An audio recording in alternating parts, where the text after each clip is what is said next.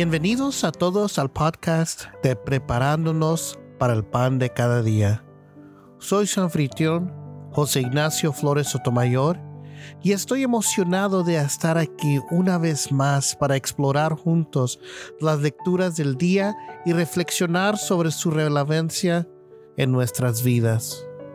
Hoy, en este viernes de la decimotercera semana del tiempo ordinario, nos sumergimos en las profundidades de la palabra de Dios.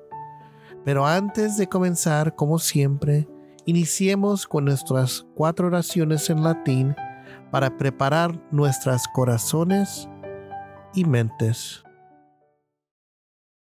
In nomine Patris et Filii et Spiritus Sancti. Amen.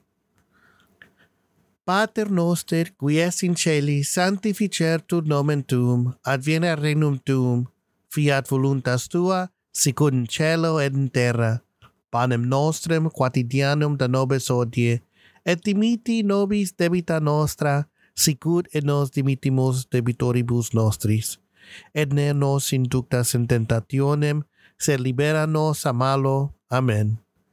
Ave Maria, gratia plena, Dominus tecum, benedicta tu in mulieribus, et benedictus fructus ventris tui, Iesus.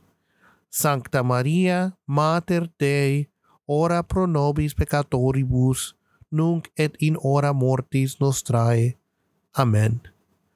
Gloria Patri, et Filio, et Spiritui Sanctu, sicut erat in principio, et nunc, et semper, et in saecula saeculorum.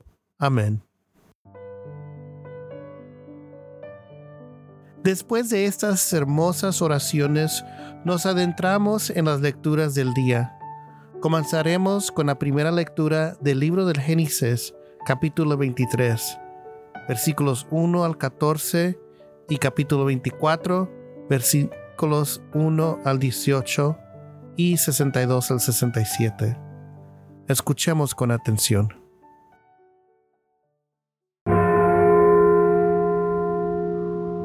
Sara vivió 127 años y murió en Kiriat Arba, hoy Hebrón, en el país de Canaán. Y Abraham lloró e hizo duela por ella. Cuando terminó su duelo, Abraham se levantó y dijo a los hititas, Yo soy un simple forastero que reside entre ustedes. Denme en propiedad un sepulcro en su tierra para enterrar a mi esposa.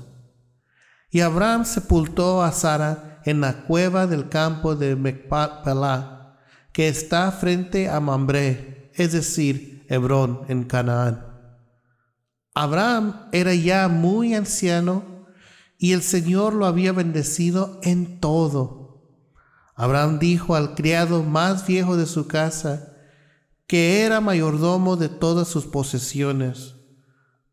Pon tu mano debajo de mi muslo y júrame por el Señor, Dios del cielo y de la tierra, que no tomarás por esposa para mi hijo a una mujer de los cananeos con los que vivo, sino que irás a mi tierra a buscar entre mi parentela una mujer para mi hijo Isaac. El criado le dijo, y en caso de que la mujer no quisiera venir conmigo a este país, ¿tendré que llevar a tu hijo hasta la tierra de donde saliste? Respondió Abraham, no vayas a llevar allá a mi hijo. El Señor, Dios del cielo y de la tierra, que me sacó de mi casa paterna y de mi país, y que juró dar a mi descendencia esta tierra, él te enviará a su ángel para que puedas tomar de allá una mujer para mi hijo. Y si la mujer no quiere venir contigo, quedarás libre de este juramento. Pero por ningún motivo lleves allá a mi hijo. El criado fue a la tierra de Abraham y volvió con Rebeca, hija de Betuel, pariente de Abraham.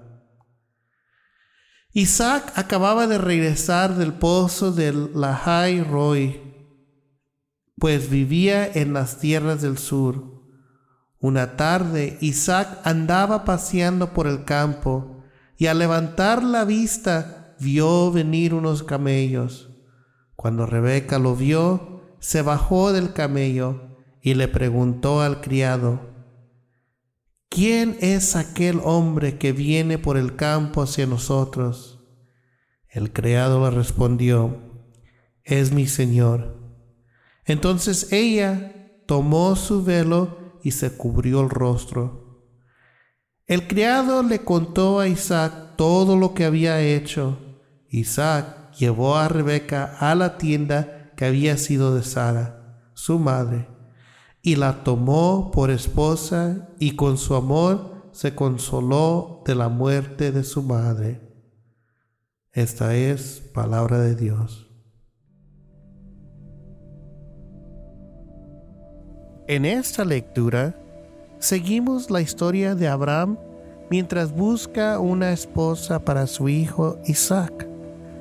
Abraham muestra una gran confianza en Dios al encargar a su servio la tarea de encontrar una esposa adecuada para Isaac. Analizaremos el significado de esta historia y reflexionaremos sobre la importancia de buscar la voluntad de Dios en nuestras relaciones y decisiones.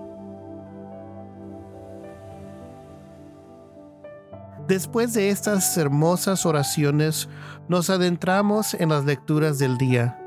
Comenzaremos con la primera lectura del libro del Génesis, capítulo 23, versículos 1 al 14 y capítulo 24, versículos versículos 1 al 18 y 62 al 67. Escuchemos con atención.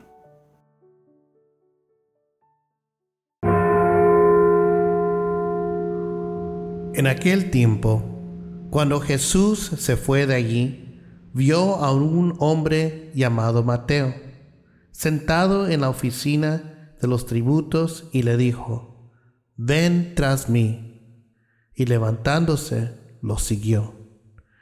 Y estando él sentado a la mesa en la casa, muchos recaudadores de impuestos y pecadores llegaron y se sentaron a la mesa con Jesús y sus discípulos. Cuando los fariseos vieron esto, dijeron a sus discípulos, ¿por qué come su maestro con los recaudadores de impuestos y pecadores? Al oír Jesús esto, dijo, los que están sanos no tienen necesidad de médico, sino los que están enfermos. Pero vayan y aprendan lo que significa. Misericordia quiero y no sacrificio, porque no he venido a llamar a justos, sino a pecadores. Esta es palabra de Dios.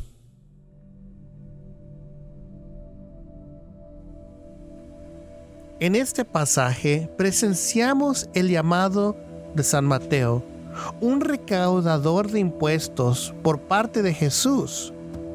Mateo deja todo y sigue a Jesús, quien luego comparte una comida con los publicanos y pecadores reflexionaremos sobre la respuesta de Mateo al llamado de Jesús y a la misericordia que Jesús muestra al asociarse con aquellos considerados marginados por la sociedad. Al reflexionar sobre estas lecturas, encontramos un hilo común de confianza en Dios y una respuesta generosa a su llamado. Vemos como Abraham confía en Dios en su búsqueda de una esposa para Isaac. Y como Mateo responde rápidamente al llamado de Jesús. Estas lecturas nos desafían a confiar en Dios en nuestras relaciones y decisiones y a responder generosamente a su llamado, abriendo nuestros corazones a la misericordia y el amor hacia los demás. La lección principal que podemos llevar con nosotros es la importancia de confiar en Dios en nuestras relaciones y decisiones, buscando su voluntad y respondiendo generosamente a su llamado. Asimismo, esas lecturas nos recuerdan la misericordia y el amor incondicional de Jesús hacia todos especialmente aquellos que son considerados marginados por la sociedad. Que estas lecturas nos inspiren a buscar la voluntad de Dios en nuestras vidas, a confiar en su dirección y a responder generosamente a su llamado. Que nuestro ejemplo de amor y misericordia refleje el corazón de Jesús en el mundo.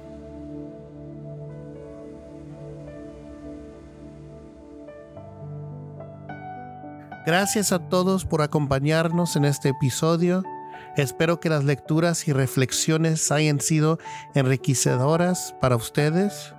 Recuerden compartir este podcast con sus seres queridos y amigos para que también puedan sumergirse en la palabra de Dios. Que Dios les bendiga y nos encontremos nuevamente en nuestro próximo episodio. Hasta pronto, en el nombre del Padre, del Hijo y del Espíritu Santo. Amén.